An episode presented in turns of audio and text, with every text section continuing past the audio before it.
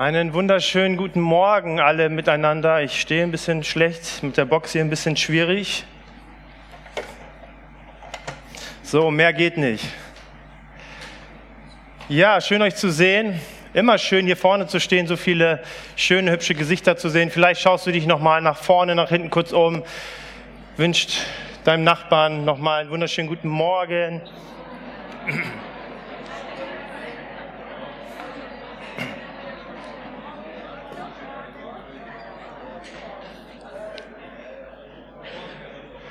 Und ganz besonders möchte ich Justine Spalke begrüßen.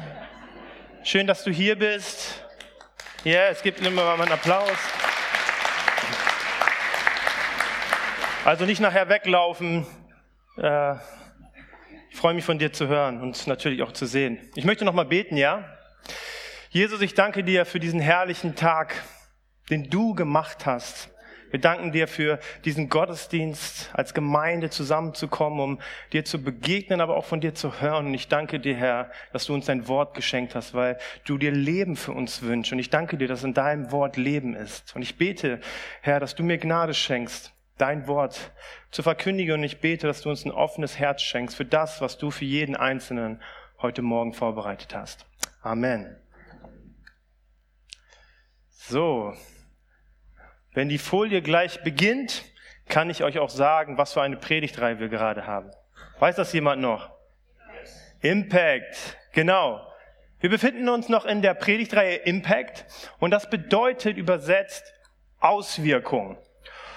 Und ich hoffe, dass wir gemeinsam in den letzten beiden Predigten bereits feststellen konnten, dass Glaube etwas ist, das nicht nur für mich ist.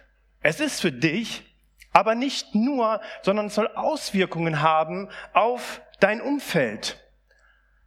Andi sprach vor zwei Wochen davon, dass wir durch unser authentisches Leben, dass durch unsere Beziehung zu Jesus Christus einen Unterschied in dieser Welt machen. Also durch unsere Beziehung zu Jesus bekommen Menschen einen ersten Eindruck, wie ein Leben mit Jesus aussehen kann. Und letzte Woche ging es um den Segen, zu dem wir berufen sind. Also du bist gesegnet und du sollst daraus ein Segen sein. Und das bist du dadurch, indem du alles, was Gott dir anvertraut hat, dich von Gott in den Dienst rufen lässt und damit der Sache Gottes Dienst.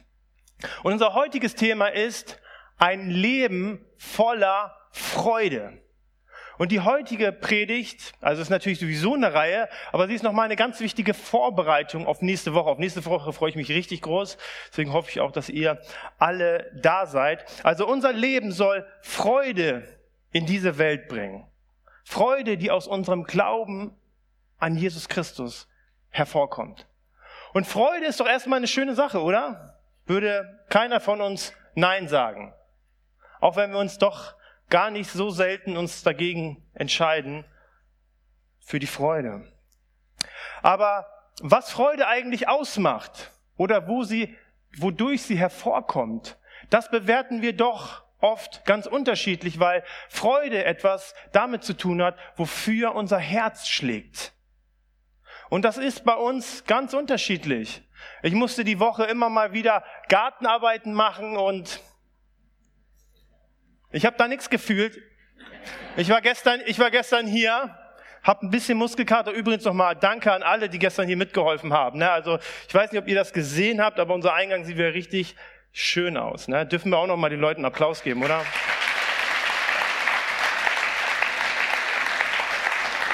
Also ich hatte Freude, die Menschen zu sehen und all die tollen Helfer, aber ich hatte keine Freude daran, äh, die Hecke zu schneiden. Also das war, das war harte Arbeit. Und für den anderen ist das pure Freude. Aber ich habe mal ein paar Sachen mitgebracht, um einfach mal zu zeigen, was Freude uns auslöst, wo wir, glaube ich, in Übereinstimmung uns treffen werden. Das Herz jedes Deutschen schlägt für Fußball, Auto, für Urlaub. Oder? Das Herz jedes Deutschen schlägt für Urlaub. Die Lehrer können es kaum erwarten, bald sind wieder Ferien Und auch wir freuen uns auf Urlaub. Die Vorfreude, die Freude, wenn wir den Urlaub genießen und dann die Trauer, wenn wir wieder arbeiten müssen. Natürlich, außer du bist ein Pastor. Das ist, äh, das Vorrecht hat nicht jeder. Aber unser Herz schlägt für gutes Wetter. Wenn das Wetter gut ist, dann geht das Herz direkt auf. Und äh, die meisten Christen zumindestens, das Herz schlägt für Familie. Wir durften letzte Woche einen tollen Jungen segnen. Ich werde seinen Namen nie vergessen, den Lasse. Und, ne? Genau. Oder dein Herz, unser Herz schlägt für Berufung, etwas für Gott in dieser Welt zu bewegen. Da unser Herz schlägt für Hobbys, für Interessen und natürlich auch für leckere Sachen. Wer, wer mag leckere Sachen? Ich war Freitag einkaufen und dann stehe ich da, gehe durch die Gänge und so ein fettes Regal guckt mich an mit einem roten Schild, fette Milka-Schokolade mit Keks, okay? Die große und auch noch im Angebot.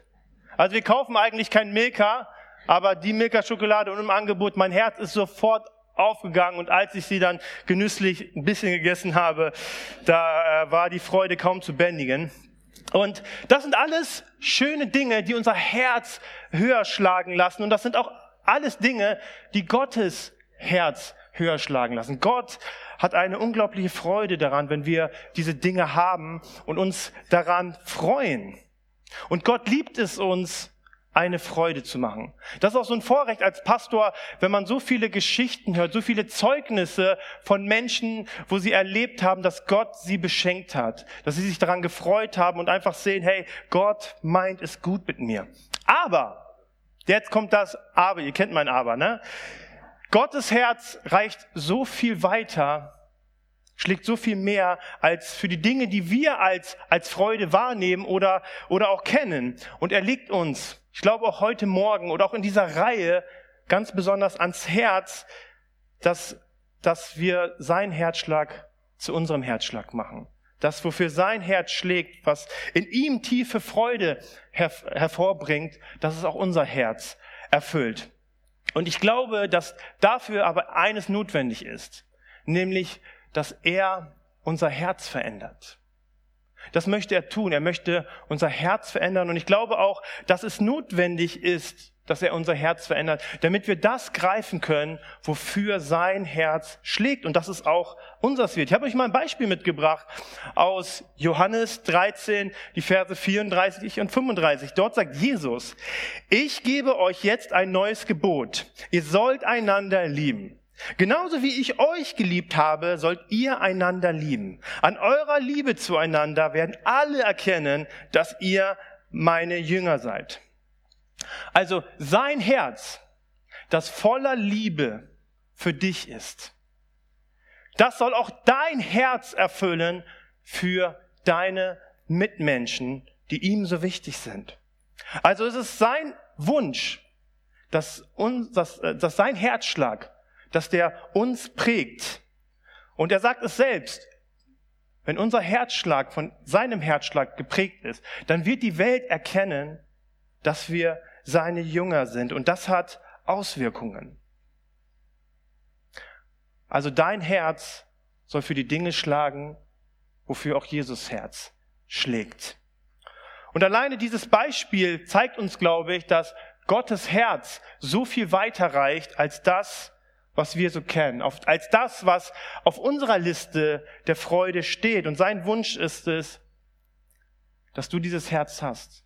Und deswegen dürfen wir auch heute zuversichtlich sein, dass das, was er uns heute Morgen sagen möchte, dass es in unser Herz fallen kann und dass es unser Herz verändert. Und die Frage ist, wofür schlägt Gottes Herz am meisten? Oder wofür schlägt sein Herz am stärksten? Was bringt in seinem Herzen eine unglaubliche Freude und Euphorie hervor? Was bewegt sein Herz? Sind es auch Autos? Oder Fußball? Ich glaube schon, dass Gott Fußball mag, aber Jesus zeigt uns etwas in Lukas 15.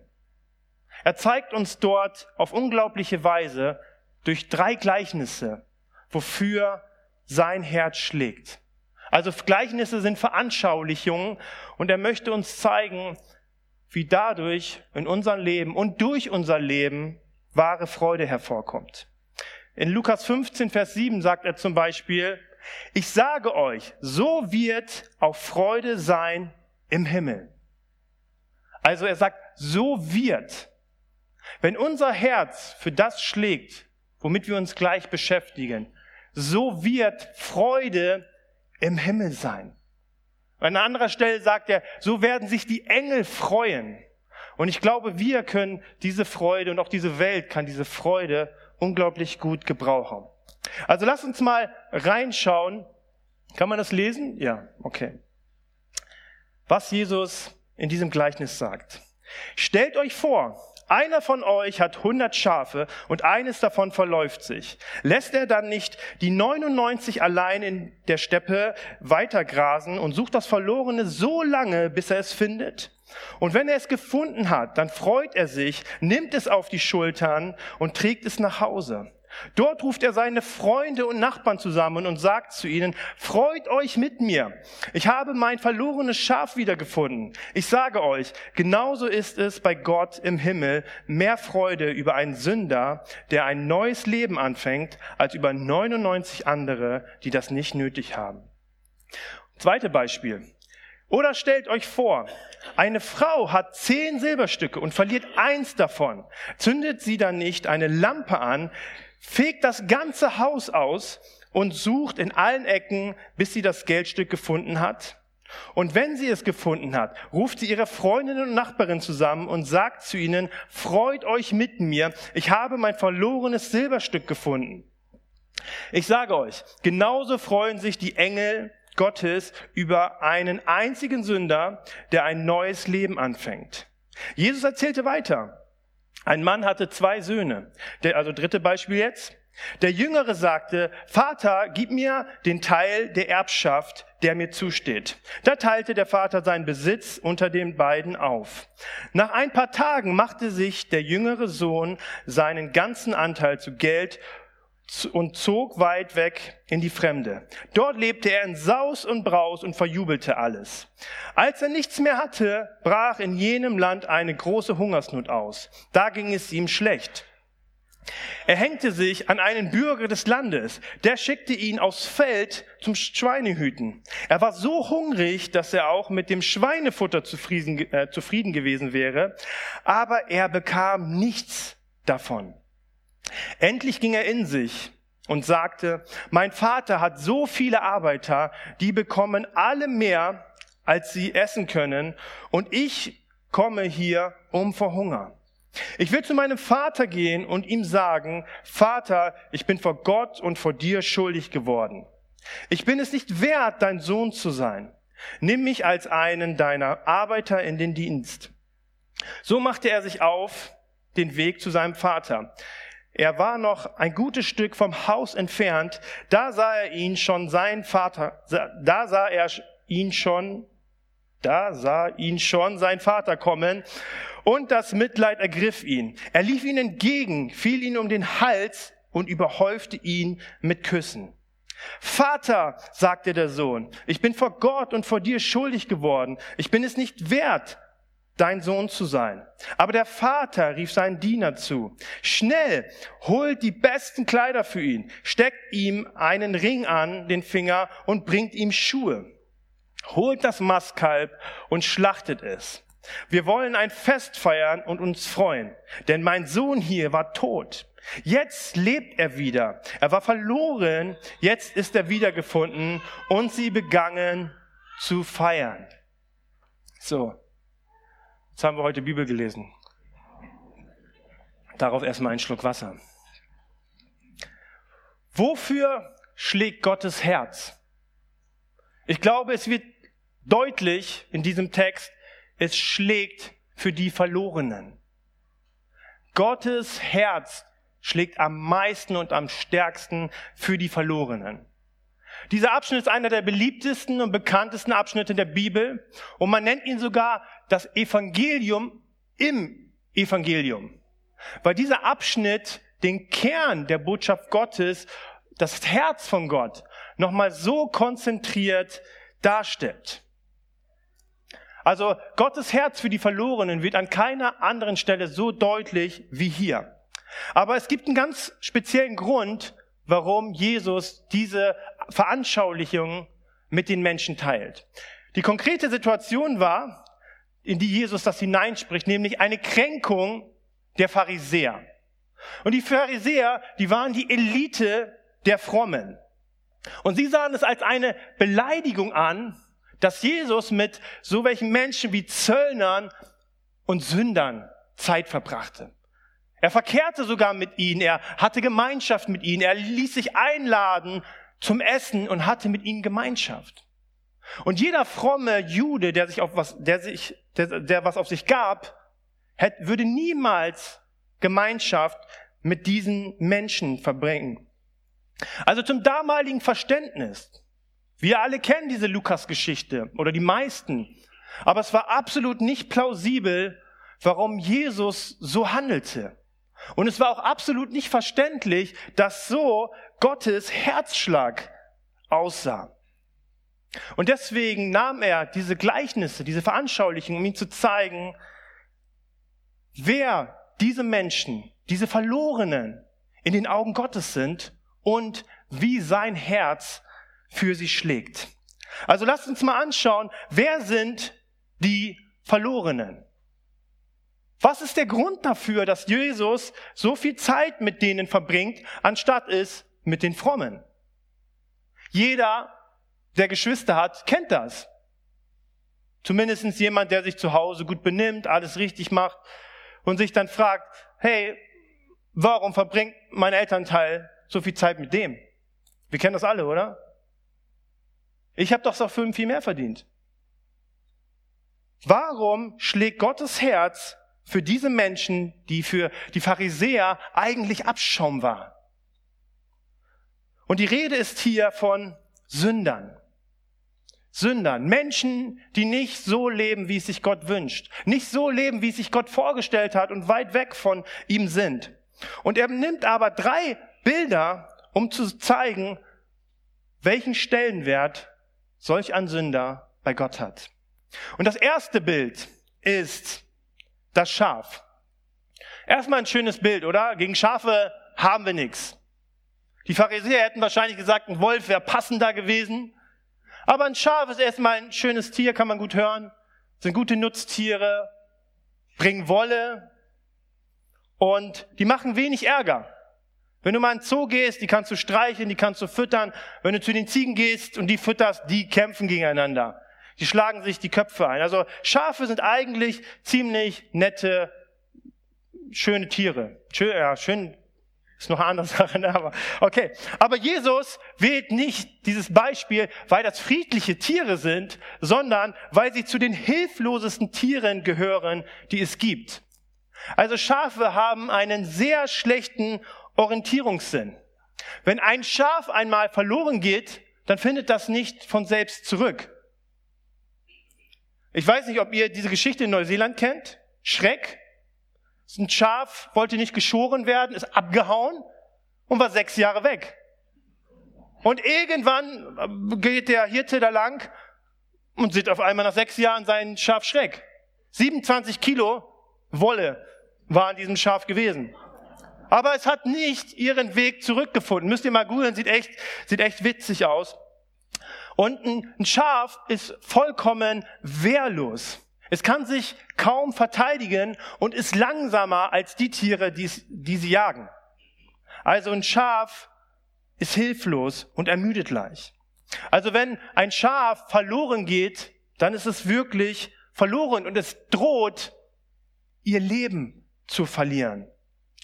Also ohne Hilfe ist ein Schaf dem Tod geweiht. Und das sagt Jesus über einen Sünder. Ein Sünder ist jemand, der ohne ihn verloren ist und in der Gefahr steht, das Leben zu verlieren. Das zweite Bild, was Jesus mit uns teilt, ist ein Silberstück. Und was zeichnet Geld aus? dass es natürlich einen Wert hat. Es hat einen Wert und so auch ein Silberstück. Und beim Silberstück war es aber in diesem Beispiel so, während beim Schaf war es ja eins von 100, ist es jetzt hier eins von zehn. Also es ist nicht nur irgendeine Silbermünze, sondern es ist ein Teil ihres Vermögens. Und deswegen hat diese Silbermünze einen unglaublichen Wert für die Frau. Also hier sagt Jesus, ein Sünder, egal ob er verloren ist, hat einen unglaublichen Wert für Jesus. Ich habe in der Exegese, also als ich mal so ein paar Sachen nachgeschaut habe, habe ich eine ganz interessante Erklärung gefunden, die auch sein könnte, die Jesus für dieses Beispiel benutzt. Also eine Frau damals, also eine Ehefrau, die hatte so einen schönen Kopfschmuck. Und dieser Kopfschmuck wurde grundsätzlich mit zehn Münzen verziert. Und wenn sie eine dieser Münzen verloren hat, hat sie etwas Unglaubliches, Wertvolles verloren, weil es war so viel wie der Trauring. Und ich fand dieses Beispiel so schön oder diese Erklärung, weil es nochmal mehr zum Ausdruck bringt, was für ein Wert ein Verlorener in Gottes Augen hat. Das dritte Beispiel, es ist der verlorene Sohn. Der undankbare Sohn könnte man auch sagen, der aufgrund seines Wunsches nach Selbstständigkeit und nach ich will die Welt erleben, das auf Kosten seines Vaters auslebt. Und wir lesen von ihm, er verprasst alles so lange, bis er nichts mehr hat. Und auf einmal merkt er, dass dieses Leben, nachdem er sich so gesehnt hat, dass ihm so viel versprochen hat, ihn betrogen hat. Weil auf einmal merkt er, wie hart und erbarmungslos diese Welt sein kann. Und er landet bei den Schweinen. Ich finde es echt interessant in diesem Beispiel. Denn es zeigt uns, wenn es Menschen gut geht, wenn sie ihre Freiheit genießen, dann denken sie nicht an Gott. Da wollen sie ihre Freiheit haben. Aber sobald etwas Schlimmes passiert, neigen wir Menschen dann so schnell auf einmal, Gott dafür verantwortlich zu machen. Aber bei dem Sohn war es zum Glück nicht so. Als er merkt, wie hart dieses Leben ist, in das er sich selber hineingebracht hat, erinnert er sich daran, dass selbst die Angestellten, die für seinen Vater gearbeitet haben, es so gut hatten. Und deswegen nimmt er all den Mut zusammen in der Hoffnung, dass er zumindestens für seinen Vater arbeiten darf. Also auch das zeichnet einen Sünder aus. Er ist weit weg von Gott weit weg von dem, wo er eigentlich hingehört. Jesus ist davon überzeugt, dass ein Mensch, der weit weg von Gott ist, in der Ferne ist von Gott und lebt, nicht wirklich er selbst ist. Und Jesus sagt, ein Sünder zeichnet einen Hunger aus, der niemals gestillt wird. Also Jesus sagt, dass ein Verlorener verloren ist dass er wertvoll ist und dass er weit weg von zu Hause ist. Das zeichnet einen Verlorenen aus. Diesen Blick hat Jesus auf einen verlorenen Menschen, der ihn nicht kennt. Und nun schauen wir uns mal die andere Seite an. Denn es, ja, Jesus zeigt uns auch Gottes Herz, wie er mit einem Verlorenen umgeht. Im Beispiel 1, in Beispiel 1, gehen wir nochmal zurück zum Schaf, sehen wir, sehen wir den guten Hirten, der bereit ist, 99 seiner Schafe zurückzulassen, um dieses eine Schaf, äh, das verloren ist, zu suchen, bis er es gefunden hat. Und so ein Hirtenjob, der war ein harter Job. Fast so hart wie ein Pastor zu sein. Fast. Aber wir hören von König David, ich habe noch nicht mit Bären gekämpft, also war nur ein Spaß, ne? Wir hören von König David, der ja früher Hirte war, der hat mit Bären und Wölfen gekämpft, um seine Schafe äh, zu retten. Also ein Hirte war jemand, der sich ständig in die Gef der Gefahr ausgesetzt hat, sein Leben für die Schafe zu geben. Also es war ein gefährlicher Beruf und doch scheut dieser Hirte nicht, diese suchende Liebe nicht, die Mühe, die Anstrengung und auch die Gefahr, dieses Schaf, das verloren ist, ohne ihn zu suchen, es zu finden und es auf seine Schulter zu tragen, damit es nach Hause kommt, weil es sonst verloren werde, wäre. Und das Gleiche finden wir auch bei der Frau, bei ihrer Suche nach der Münze. Wisst ihr, in einem Bauernhaus, nicht so schön wie bei uns heute, in einem Bauernhaus war es einfach, etwas zu verlieren. Aber es war unglaublich schwer, etwas wiederzufinden. Diese Bauernhäuser waren damals sehr dunkel und der Boden war, bestand aus festgetretener Erde. Und es war, wenn du eine Münze dort verloren hast, war es nicht so, ich guck mal kurz unterm Sofa oder so, sondern es war eine Suche wie eine Nadel im Heuhaufen. Aber wir sehen bei dieser Frau, sie zündet sich eine Lampe an und sie krempelt das ganze Haus um. Sie fegt das ganze Haus nur um diese eine Münze zu suchen, weil sie so wertvoll für sie ist. Und beim Vater finden wir nochmal einen anderen Aspekt. Ich finde das auch dort interessant. Der Sohn sagt, ich will gehen. Und der Vater hätte einfach sagen können, nein, das ist nicht gut für dich. Aber er gibt ihm diesen Freiraum. Er sagt, du triffst diese Entscheidung und ich lasse dich diese Entscheidung treffen und ich halte dich nicht davon ab. Aber wir hören vom Vater, dass er ständig Ausschau hielt nach seinem Sohn. Also wir sehen diese, diese, diese Liebe, diese Sehnsucht, die ständig ihren Blick darauf ausgerichtet hatte, dass der Sohn doch eines Tages wiederkommt. Und als der Sohn kam, stand er da. Er sah ihn und er fiel ihn um den Hals. Er küsste ihn. Und das ohne ihn Vorwürfe zu machen. Ohne ihm vorzuhalten, was er falsch gemacht hat. Und er nimmt ihm seine Scham und seine Schande und er kleidet ihn mit den besten Sachen und gibt ihm darin ganz neue Ehre. Und wisst ihr, so ein Ring, den man damals verliehen hat, der stand für Vollmacht, der stand dafür, ein freier Mann zu sein. Und all das gab der Vater ihm, als er zurückkam. Und mit diesem Herzen müssen wir verstehen, sucht Jesus Verlorene. Mit diesem Herzen ist Jesus heute noch unterwegs und sucht Verlorene. Und wenn du Jesus nicht kennst, wenn du heute hier sitzt oder über den Stream schaust,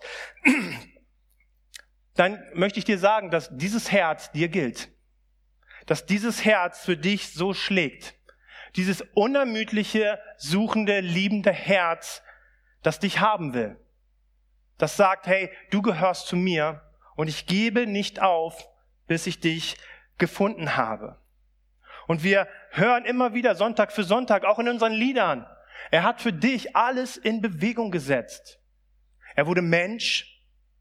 Er war sogar bereit, für dich ans Kreuz zu gehen, um deine Schuld zu bezahlen, um deine Scham von dir zu nehmen, um den Weg frei zu machen, der dich von Gott trennte. Und wenn du Jesus noch nicht in dein Leben aufgenommen hast, dann möchte ich dich heute einladen. Dieses Herz gehört dir. Es brennt für dich und es sehnt sich nach dir. Hey, es ist so schön, wenn das passiert. Wenn das passiert, dass ein Verlorener wiedergefunden wird, dann sagt die Bibel, dann sagt Jesus, dann ist pure Freude im Himmel. Wenn etwas, was verloren gegangen ist, wiedergefunden wird, ist pure Freude. Ich weiß nicht, gibt es hier auch Menschen, die gerne ihr Portemonnaie verlegen? Ja, ich, ich bin da, ich, können wir später diskutieren, wenn, wem das öfters passiert. Ich lege es irgendwo hin und dann ist es weg. Auf magische Weise. Ich weiß nicht wie. Letztens hatte ich das gehabt. Ich hatte mein Portemonnaie auf so eine Sache gelegt und dann ist es da reingerutscht. Und ich habe es sieben, zehn Tage nicht gefunden. Zum Glück gibt es ein Handy, womit man heutzutage auch bezahlen kann. Aber ich habe es gesucht, ich habe gebetet, ich habe gedacht, oh nein, meine ganzen Karten, Perse und all sowas, was ich beantragen musste. Und da habe ich nochmal gebetet und das war richtig cool. Gott sagt, hier, schau da nochmal rein. Und ich schaute rein und habe das Portemonnaie wieder gefunden. Dank sei Gott.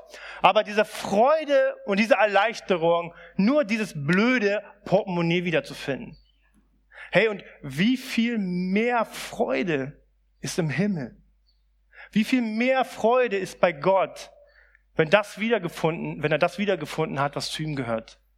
Ein Mensch erfährt, wie Gott ihn liebt, dass er Berufung für ihn hat, Leben für ihn hat, Ewigkeit für ihn hat.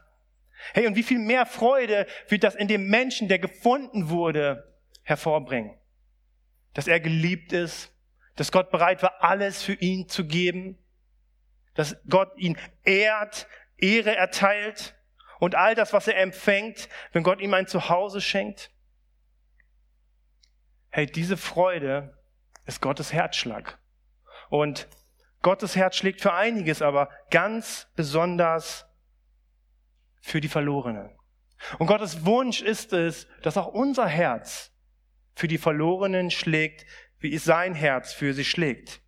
Dass man in unserem Leben diese Liebe und diese Sehnsucht sieht, wenn Menschen uns begegnen. Wie wir ihnen begegnen, wie wir sie ansehen. Gott wünscht sich, dass Menschen das in unserem Leben sehen. Seine Liebe für sie. Das ist sein Plan und das bringt tiefe Freude in unser Leben und in das Leben dieser Welt. Wisst ihr, die, die Pharisäer, die waren neidisch. Und deswegen ist dort auch die Situation. Hey, wie kann Jesus diesen Menschen, die das gar nicht verdient haben, so viel Aufmerksamkeit geben? Und wir, hey, die nicht nur sich an Gottes Wort halten, sondern sogar noch einen draufsetzen, wie kann er uns so oft zurückweisen? Nicht ablehnen, aber zu sagen, hey, ich habe Wichtigeres zu tun. Und das, der Punkt ist, sie haben nicht verstanden, dass diese Menschen bei Jesus willkommen sind und wie er mit ihnen umgegangen ist. In einer anderen Situation sagt Jesus in Lukas 5 Folgendes zu denen. Also es ist ein selbes Thema, aber eine andere Situation. Wir lesen sie in Lukas 5. Da sagt Jesus zu ihnen auf diese Frage, warum er das tut, aber Jesus antwortete ihn, nicht die Gesunden brauchen den Arzt, sondern die Kranken. Ich bin nicht gekommen, solche Menschen in Gottes neue Welt einzuladen, bei denen alles in Ordnung ist, sondern solche, die Gott den Rücken gekehrt haben. Sie soll ich dazu aufrufen, ihr Leben zu ändern. Hey, Gott liebt uns unglaublich. Und er zeigt uns das, wenn wir mal unsere Augen dafür öffnen, unser Herz dafür öffnen, jeden Tag aufs Neue. Und doch setzt Jesus eine ganz klare Priorisierung. Er sagt, das Wichtigste ist, dass Verlorene gerettet werden. Das Wichtigste ist, dass Verlorene gerettet werden. Iris hat so schön gesagt, im Himmel werden wir mal die ganze Zeit anbeten. Aber dann können keine Menschen mehr gerettet werden dann ist dieser Zug abgefahren. Und Freunde, eins kann ich euch sagen, dieser Auftrag, der ist Arbeit. Dieser Auftrag, der ist zeitintensiv und der ist richtig geprägt von vielen Enttäuschungen. Wir müssen nur mal in die Bibel schauen. Gott macht das Paradies, der Mensch kehrt ihn den Rücken. Und seitdem der Mensch aus dem Paradies ist, ist diese Liebe am Werk. Diese suchende Liebe, die den Menschen hinterhergeht und alles versucht, ihn wieder zurückzuholen. Und was passiert? Gott sucht dieses Volk sich aus und sagt, hey, wie wir, daran sollen die Menschen erkennen und sie kehren ihnen den Rücken. Sie sind mit anderen Sachen beschäftigt, die ihnen Freude machen. Aber zu erkennen, daran beteiligt zu sein, daran mitzuwirken, dass Jesus Menschen rettet, dass Jesus Menschen nach Hause bringt. Hey, das bringt wirklich Freude in diese Welt. Aber eins kann ich euch sagen, und deswegen war diese Vorbereitung auch für nächste Woche so wichtig.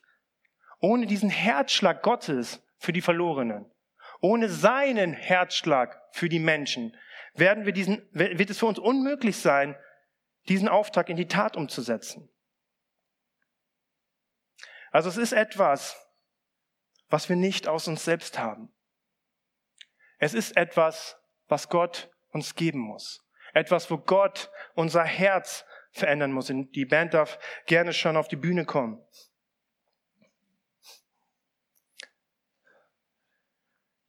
Jesus bringt in diesem Gleichnis von dem verlorenen Sohn noch einen zweiten Sohn. Ein Sohn, der immer beim Vater war. Aber Jesus benutzt diesen zweiten Sohn, um den Pharisäern zu zeigen, wie es in ihrem Herzen wirklich aussieht. Als der Sohn nach Hause kommt, sagt sein Bruder, hey, was macht dein Sohn hier? Er nennt ihn nicht mehr mehr Bruder. Und er sagt so, hey, alles, was ich getan habe, habe ich hier treu gemacht. Und du machst das mit dem.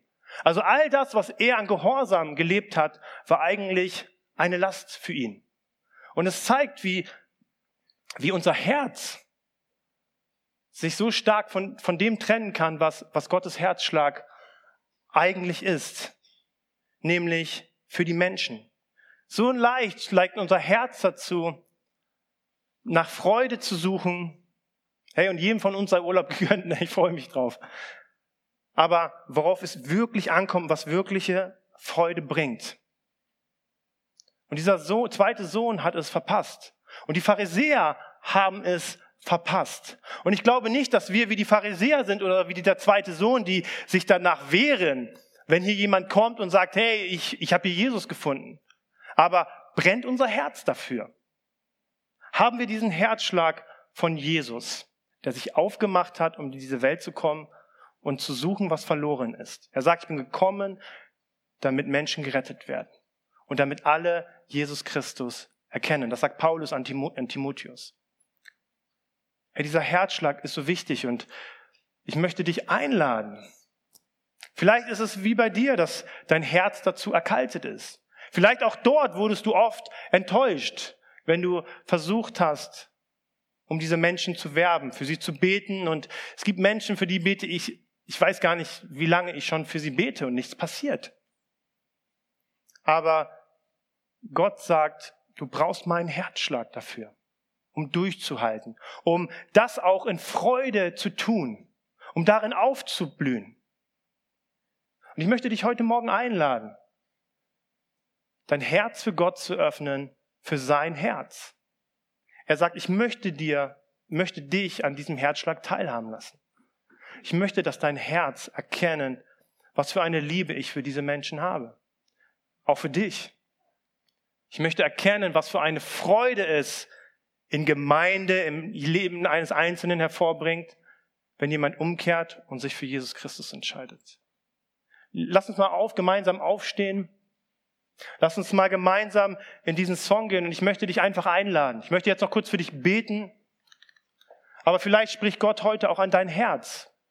Und er sagt, hey, mein Kind, weißt du noch, mit was für einem Herzschlag ich hinter dir her war?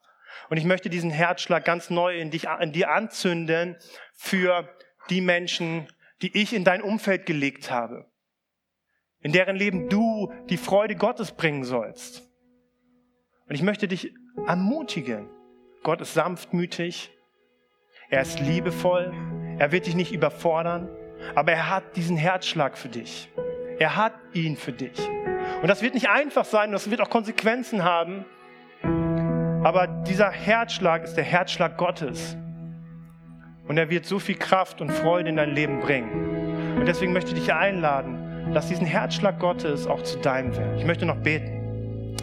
Jesus, ich möchte dir danken, dass du uns, auch uns selbst heute aufs Neue gezeigt hast, mit was für einer Liebe du uns hinterhergehst. Wir so oft dieser verlorene Sohn sind, unsere eigenen Wege gehen, denken wir, wir brauchen Freiheit, fallen so oft auf die Nase und dürfen immer wieder die Erfahrung machen, bei dir neue Freude und Glück zu finden, Herr. Und ich danke dir, dass deine Liebe so unendlich groß ist, dass sie dieser ganzen Welt gilt. Dass dein Werk am Kreuz in der Lage war, die Sünde und Schuld der ganzen Welt auf sich zu nehmen. Und Herr, ich danke dir, dass du uns in diese Welt gesetzt hast, um einen Unterschied zu machen in diese Welt gesetzt hast, um unser Umfeld zu prägen, ihnen zu zeigen, Herr, dass du Menschen liebst und dass du dir wünschst, dass sie zu dir nach Hause kommen. Und ich bete, dass du unser Herz neu dafür anfasst, uns erkennen lässt, wie dein Herz für sie schlägt und was wir in der Lage sind zu tun, um ihnen diese Liebe zu bringen, Herr. Ich bete, dass du uns Mut schenkst und Glauben, Herr dass dieser Herzschlag uns gilt und dass wir damit Freude in diese Welt bringen können, Herr. Ich danke dir, Herr, dass deine Liebe uns immer wieder neu gilt. Und auch wenn wir Umwege gehen, von dir ab, uns von dir abwenden, du uns immer wieder zurückziehst und wir immer jeden Tag aufs Neue eine neue Entscheidung für dich treffen dürfen. Und ich möchte jeden Einzelnen segnen, Herr, der hier steht und sich danach sehnt, diesen Herzschlag ganz neu zu empfangen, Herr. Und ich bete, dass du jedes einzelne Herz erfüllst mit diesem Brennen deiner Liebe, das Verlorene zu suchen. Amen.